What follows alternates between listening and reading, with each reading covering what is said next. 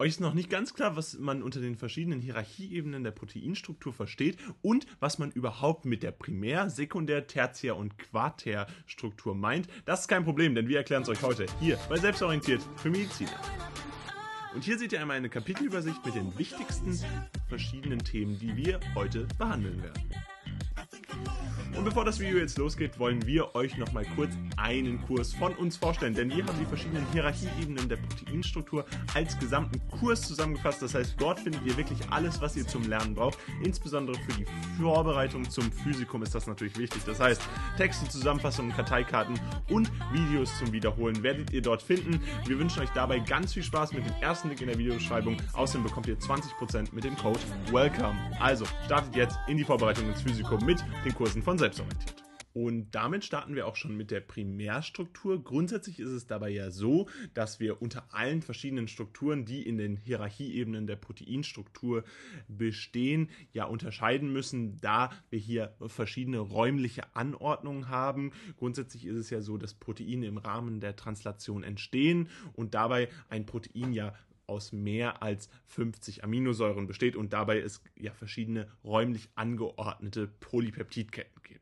Und genau diese Primärstruktur betrachtet eine räumliche Anordnung von Polypeptidketten mit mindestens 50 Aminosäuren, also von Proteinen. Und dabei ist es entscheidend, dass wir die, bei der Primärstruktur ein sehr schlichtes Modell haben. Das heißt, wir wollen uns primär auch nur angucken, was überhaupt aneinandergereiht wurde. Das heißt, hier sind es ja verschiedene aneinandergereihte Aminosäuren. Wir haben hier unten ein Beispiel, wo Glycin an Serin und Glycin dann wiederum geknüpft ist, Alanin an Glycin und wiederum Alanin. Das heißt, hier seht ihr eine beispielhafte aneinandergereihte Folge von Aminosäuren die möglich wäre. Und dabei ist es so, dass in diesem kompletten Modell der Primärstruktur wirklich ausschließlich die Abfolge der aneinandergereihten Aminosäuren relevant ist. Damit ist es natürlich auch so, dass wir andere Faktoren aus der Betrachtung herausziehen und das ist insbesondere wichtig, wenn wir über die intramolekulare Wechselwirkung nachdenken. Diese sind für die Primärstruktur nämlich überhaupt nicht relevant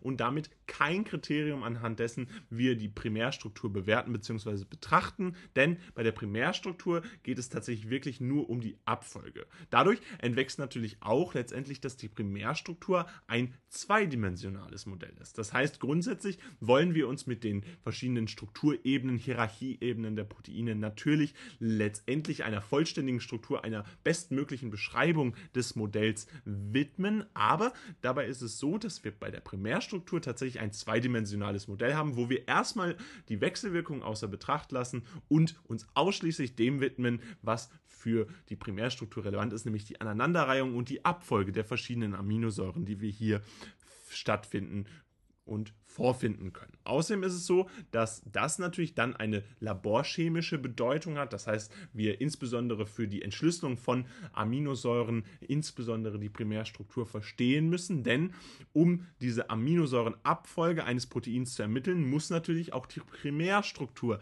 entwickelt sein. Das heißt, wir können alle verschiedenen Wechselwirkungen verstanden haben, aber es bringt uns nichts, wenn wir nicht die Primärstruktur eines Proteins hier verstanden haben. Das heißt, es bringt uns nichts, wenn wir die Abfolge der aneinandergereihten Aminosäuren nicht wissen. Und das macht man dann entsprechend bei der Entschlüsselung der Primärstruktur, womit dann ein Verständnis der Aminosäurenabfolge erzielt werden kann. Dementsprechend dieses zweidimensionale Modell dann tatsächlich in die Realität übertragen werden und die verschiedenen Aspekte der Primärstruktur fassen wir euch jetzt nochmal ganz konkret zusammen. Denn dabei ist es so, dass wir bei der Primärstruktur eine Abfolge der aneinandergereihten Aminosäuren haben. Das heißt, dass wir uns in einem rein zweidimensionalen Modell angucken, wie diese Primärstruktur eines Proteins überhaupt entstanden ist, beziehungsweise wie diese jetzt besteht. Dadurch werden intramolekulare Wechselwirkungen komplett außer Acht gelassen und man widmet sich ausschließlich dieser Reihenfolge, die hier von den verschiedenen Aminosäuren besteht. Und dadurch haben wir entsprechend ein zweidimensionales Modell, was für laborchemische Prozesse relevant ist. Kommen wir nun zu der Sekundärstruktur. Die Sekundärstruktur ist dabei die nächst folgende Ebene auf die Primärstruktur. Das heißt, wenn wir jetzt uns vorstellen, wir haben ja mit der Primärstruktur die aneinandergereihten Aminosäuren verstanden. Wir haben verstanden, welche zweidimensionalen Wirkungen entsprechend in diesem Protein vorhanden sind und jetzt widmen wir uns der Sekundärstruktur. Das heißt, jetzt kommen wir tatsächlich zu der räumlichen Anordnung eines Proteins. Wir gehen in ein dreidimensionales Modell über und das heißt, hier gehen wir auf alle räumlichen Anordnungen eines Proteins ein, die uns bekannt sind und die auf intramolekulare Wechselwirkungen durch verschiedene Wasserstoffbrücken zurückzuführen sind. Das heißt, hier ist elementar zu verstehen, dass die intramolekularen Wechselwirkungen jetzt betrachtet werden und ganz relevant für diese Sekundärstruktur sind. Es geht nicht mehr rein um die Aneinanderreihung von Aminosäuren, sondern entsprechend insbesondere um das Ausbilden von Wasserstoffbrücken, die hier stattfinden. Dabei ist es so, dass durch die verschiedenen Elektronegativitäten Verbindungen zwischen zwei Aminosäuren stattfinden können. Das heißt, unterschiedliche Elektronegativitäten von O und H können dann entsprechend die Aminowasserstoffe einer Aminosäure an den Carbonylsauerstoff einer anderen Aminosäure eines Proteins verbinden. Das heißt, hier ist ganz wichtig, um diese Verbindung stattfinden zu lassen, ist der Ausgangspunkt die Elektronegativitäten und dadurch haben wir hier eine intramolekulare Wechselwirkung, die dann zur Ausbildung der Sekundärstruktur führt. Dabei ist es ganz wichtig, dass die Sekundärstruktur nicht ausschließlich darauf beruht, was entsprechend eine Ausbildung der verschiedenen Elektronegativitäten basiert, sondern natürlich ist auch die schlussendliche Ausbildung von verschiedenen und die Anzahl dieser verschiedenen Wasserstoffbrücken ein ganz relevantes Kriterium, was wir hier heranziehen müssen und was für die Sekundärstruktur elementar ist. Daraus entstehen dann verschiedene Sekundärstrukturelemente, die, wie gesagt, auf Wasserstoffbrückenbindungen basieren. Und wir haben euch hier die drei wichtigen Sekundärstrukturelemente einmal aufgeführt, nämlich eine Alpha-Helix, eine Beta-Faltblattstruktur und die Beta-Schleifen. Eine Alpha-Helix haben wir euch hier oben rechts einmal eingefügt. Das heißt, hier seht ihr einmal eine typische Alpha-Helix und dabei handelt es sich um eine helixartige Stabilisierung. Das heißt, die Polypeptidkette wird helixartig stabilisiert und diese Helix sehen wir ja hier oben einmal in dem Bild eingeblendet, was man unter einer Helix versteht und diese Stabilisierung ist dann ein ganz typisches Sekundärstrukturelement, was ganz charakteristisch für die räumliche Anordnung eines Proteins ist. Darüber hinaus gibt es die Beta-Faltblattstruktur, das heißt hier geht es um die Polypeptidkette, die sich in einer Ebene verbindet. Das heißt, wir haben jetzt nicht mehr eine helixartige Ausbildung, sondern tatsächlich in einer Ebene eine Entstehung einer Polypeptidkette Seite, was dann entsprechend zu einer Beta-Faltblattstruktur führt. Und Teil dieser Beta-Faltblattstruktur sind dann entsprechend die Beta-Schleifen. Dabei handelt es sich um Randstrukturen des Beta-Faltblatts. Das heißt, wir haben entsprechend auf einer Ebene eine Polypeptidkette ausgebildet. Das ist erstmal die Beta-Faltblattstruktur. Und bei dieser Beta-Faltblattstruktur haben wir dann noch zusätzliche Randstrukturen. Und diese Randstrukturen werden dann entsprechend an den Rändern ausgebildet und werden als Beta-Schleifen bezeichnet. Fassen wir euch also das Wichtigste rund um die Sekundärstruktur zusammen.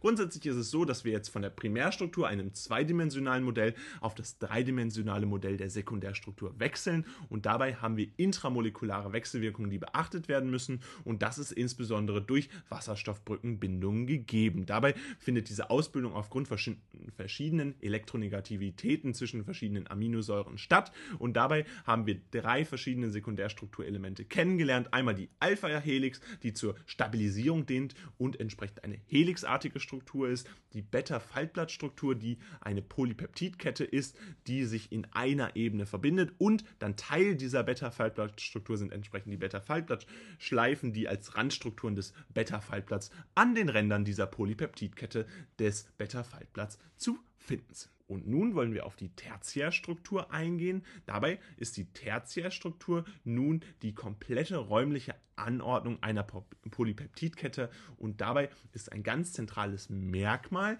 dass wir hier die energetisch günstigste Konformation eingehen. Das ist natürlich insbesondere deshalb relevant, weil wir so nicht nur Energie sparen können, sondern entsprechend auch ein optimale Effizienz des Proteins erreichen können. Und dadurch ist es natürlich möglich, dass die verschiedenen Proteine in ihrer Funktion optimal funktionieren können. Dabei haben wir verschiedene Wirkungen, die hier entsprechend relevant sind für die Ausbildung einer Tertiärstruktur.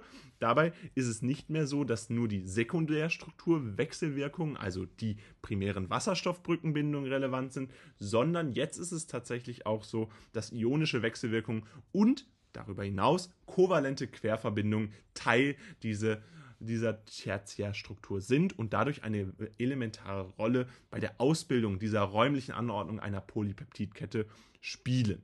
Dabei ist es so, dass wir beispielsweise eine Ausbildung zwischen einer basischen und einer sauren Aminosäure stattfinden kann. Das heißt, basisch ist ja typischerweise positiv und dadurch wäre dann das Gegenstück, die saure Aminosäure, ein negative Aminosäure. Und das wäre beispielsweise der Fall, wenn wir mit einer basischen Aminosäure wie Lysin und einer Aminosäure, die sauer ist wie Glutamat, Interaktion vorweisen können. Diese Interaktion zwischen basisch und sauer ist dann entsprechend eine klassische Ausbildung einer Tertiärstruktur, die auf ionischen Wechselwirkungen und kovalenten Querverbindungen basiert.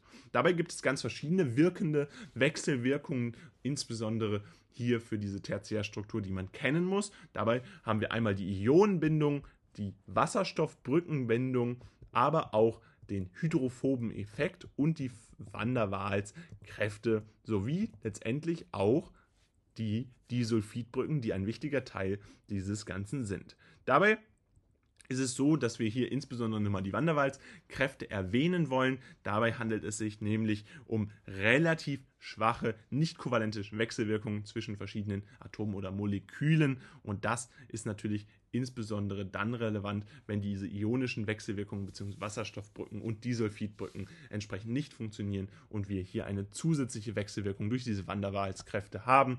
Auch diese sind entsprechend Teil der Tertiärstruktur und dienen zur räumlichen Anordnung einer Polypeptidkette.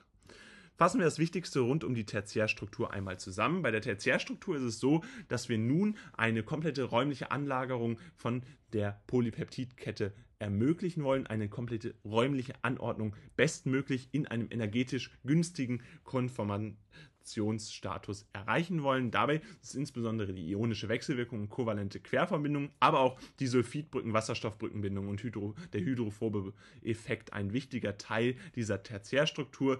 Und beispielsweise ist es hier so, dass basische, also positive und saure Aminosäuren interagieren und dadurch letztendlich es zur Ausbildung von den verschiedenen Querverbindungen kommt und damit eine Tertiärstruktur erreicht wird. Außerdem gibt es noch die Quaterstruktur. Die Quaterstruktur beschreibt jetzt die Zusammenlagerung von mehreren und unabhängigen Polypeptidketten. Das heißt, hier ist es so, dass diese Quaterstruktur tatsächlich nicht von jedem Protein ausgeprägt wird, sondern tatsächlich in der Regel nur bei sehr komplexen oder größeren Proteinen tatsächlich gebraucht wird. Und dadurch haben wir eine Quaterstruktur, die nicht immer ausgeprägt ist, dennoch natürlich eine große Relevanz hat. Aber insbesondere, wenn ihr in den Prüfungen über diesen Satz stolpert, eine Quaterstruktur wird immer ausgebildet, das ist nicht der Fall. Im Gegensatz zu den anderen Strukturen haben wir hier nämlich eine Besonderheit vorliegen. Die Quaterstruktur beschreibt dabei diese Zusammenlagerung dann letztendlich und dabei ist das Ziel die Entstehung eines größeren Proteinkomplexes, was dann auf unabhängigen Ketten basiert. Dabei heißen diese unabhängigen Kette auch Protomere und sind in dieser Quaterstruktur entsprechend vorhanden. Protomere finden sich dabei zum Beispiel beim Hämoglobin. Ein Beispiel, wie das Hämoglobin aussieht, haben wir euch hier als Bild auch entsprechend aufgezeigt. Und dabei ist es so, dass die unabhängigen Ketten, diese Protomere beim Hämoglobin aus zwei oder vier Domänen insgesamt bestehen. Das heißt, ja, diese unabhängige Polypeptidkette ist beispielsweise beim Hämoglobin als zwei Alpha- und zwei Beta-Domänen bezeichnet und bildet sich dadurch dann letztendlich aus. Und das ist dann die finale Ausbildung der Protomere, die als Quaterstruktur ganz relevant sind, um entsprechend zu verstehen, dass wir hier einen größeren und komplexeren Proteineinsatz vorfinden können. Und das ist dann entsprechend das Ziel der Quaterstruktur, die dadurch entsteht. Und Jetzt fassen wir euch nochmal zusammen, was eine Quaternstruktur ist. Eine Quaternstruktur ist die Zusammenlagerung von mehreren und unabhängigen Polypeptidketten. Dabei muss man das Wort Polypeptidkette insbesondere mit unabhängig im Zusammenhang sehen, denn diese unabhängige Variable ist hier ganz wichtig. Dabei ist es so, dass wir die Quaternstruktur nur brauchen, wenn wir die, das Ziel einer Entstehung eines größeren Proteinkomplexes haben. Das heißt, hier ist insbesondere auch wichtig, dass diese Proteinkomplexe teilweise auch eine komplexere Struktur einnehmen und dadurch natürlich auch diese Größe ein ganz prägnantes Merkmal für die Quaternstruktur ist. Die Quaternstruktur ist dabei nicht immer ausgeprägt und wird entsprechend, wie gerade benannt, nur bei größeren Proteinkomplexen benannt und gebraucht. Diese unabhängigen Ketten heißen dabei Protomere und die sind der wichtige Teil der Quaternstruktur, die zur Ausdehnung entsprechend unabhängiger und mehrerer Polypeptidketten dient. Und damit soll es auch schon wieder gewesen sein von diesem Video rund um die Hierarchieebenen der Proteinstruktur. Falls es euch gefallen hat, würden wir uns riesig freuen, wenn ihr ein Like da lasst. Gerne könnt ihr unseren Kanal auch kostenlos abonnieren und wir würden uns riesig über euer Feedback in den Kommentaren freuen. Ansonsten bisschen Werbung in eigener Sache. Checkt gerne unseren Kurs aus. Der ist jetzt für euch da. Texte zum Verstehen, Zusammenfassungen, Karteikarten und Videos findet ihr dort einmal verlinkt. Also checkt gerne aus und dann würde ich sagen, sehen wir uns beim nächsten Mal wieder. Haut rein und ciao.